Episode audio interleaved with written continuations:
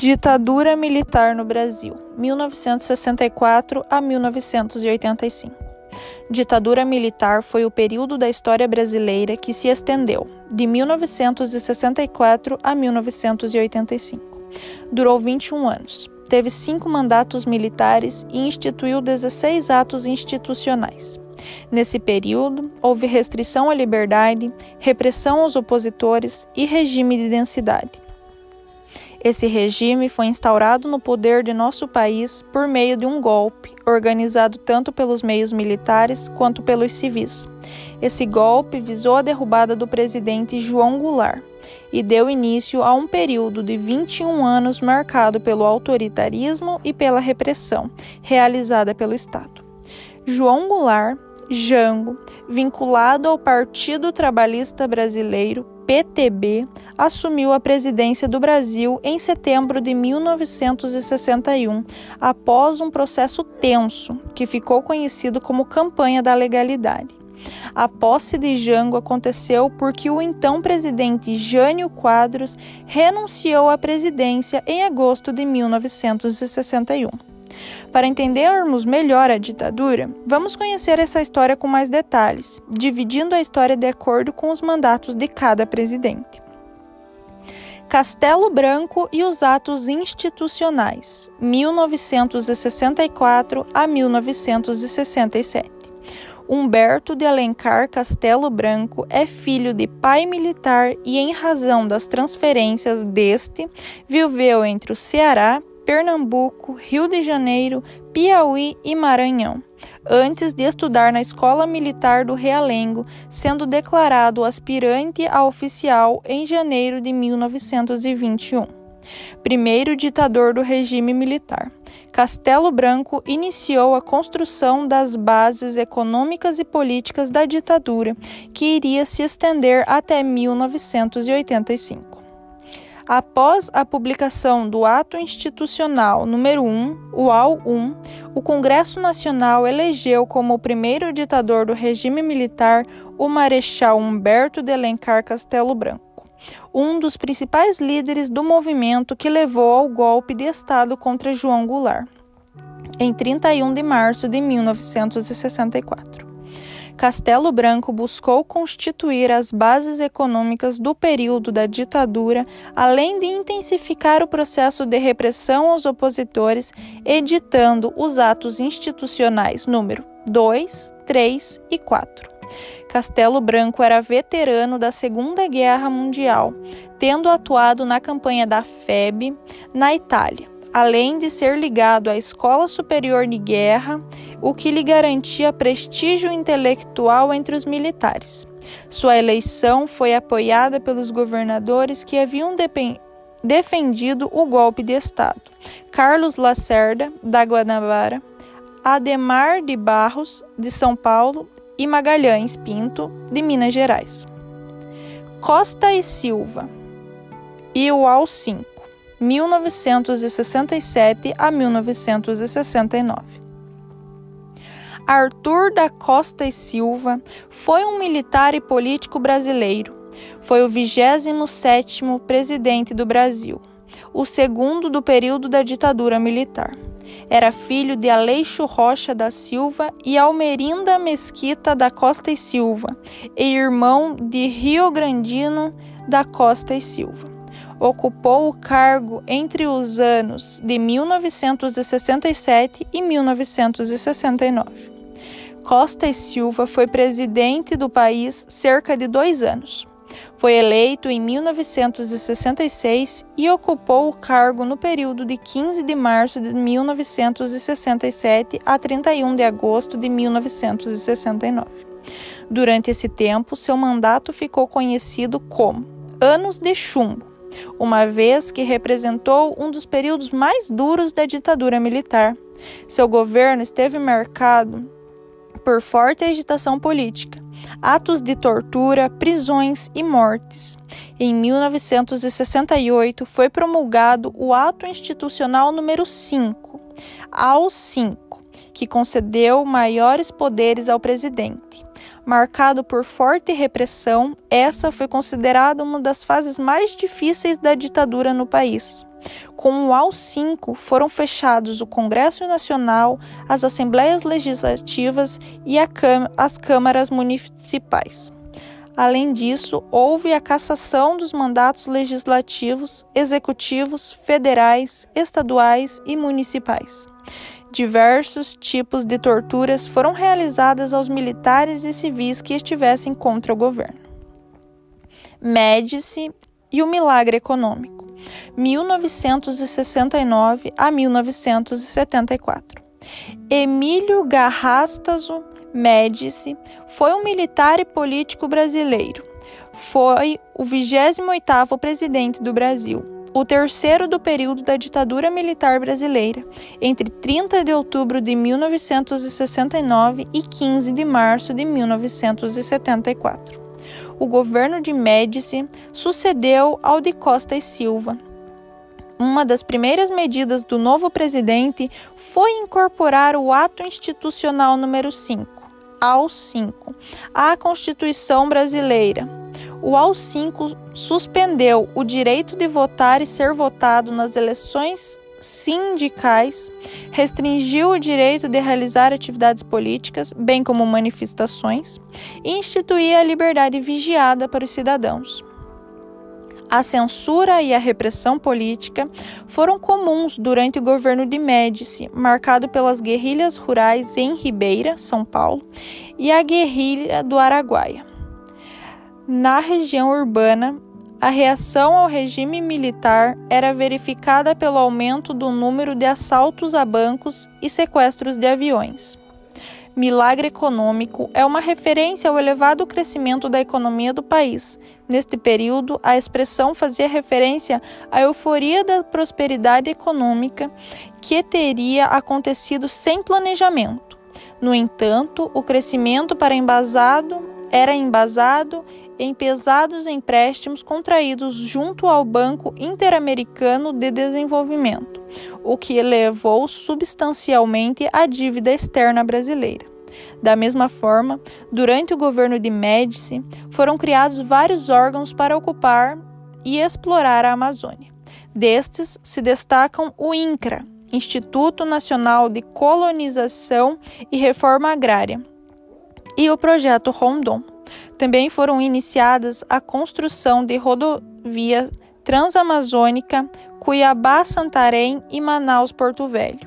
Além disso, foram inauguradas a hidrelétrica de Ilha Solteira, a maior da América Latina, a refinaria de Paulínia e a ponte ligando a cidade do Rio de Janeiro a Niterói. Todas essas grandes obras eram usadas para transmitir a ideia de um país em progresso e unido. Geisel e o início da abertura política, 1974 a 1979. Ernesto Beckman Geisel foi um político e militar brasileiro entre 1974 e 1979. Foi o 29 presidente do Brasil, sendo o quarto na ditadura militar brasileira. Foi durante o seu governo que se deu o início do processo de redemocratização do país, no âmbito econômico. Seu governo esteve marcado por uma redução de crescimento. O chamado milagre econômico e o AL5 foram extintos. Também, durante o seu governo, a Guanabara foi anexada ao Rio de Janeiro e o estado de Mato Grosso foi dividido também em Mato Grosso do Sul. O governo Ernesto Geisel foi marcado pelo crescimento de 31,88% no PIB, média de 6,37%, e 19,23% da renda per capita, média de 3,84%.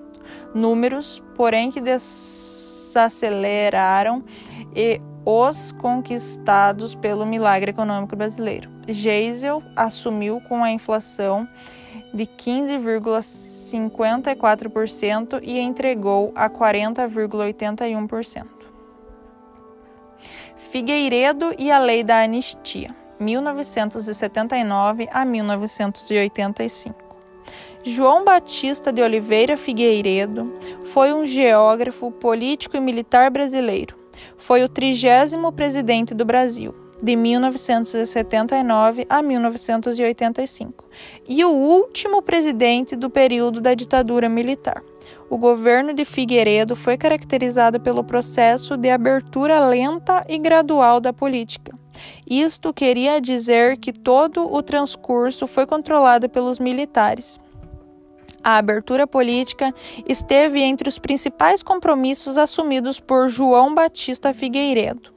Durante a sua gestão, promulgou a Lei da Anistia, aprovada em agosto de 1979, em que os perseguidos políticos puderam retornar aos empregos e os exilados voltarem ao país.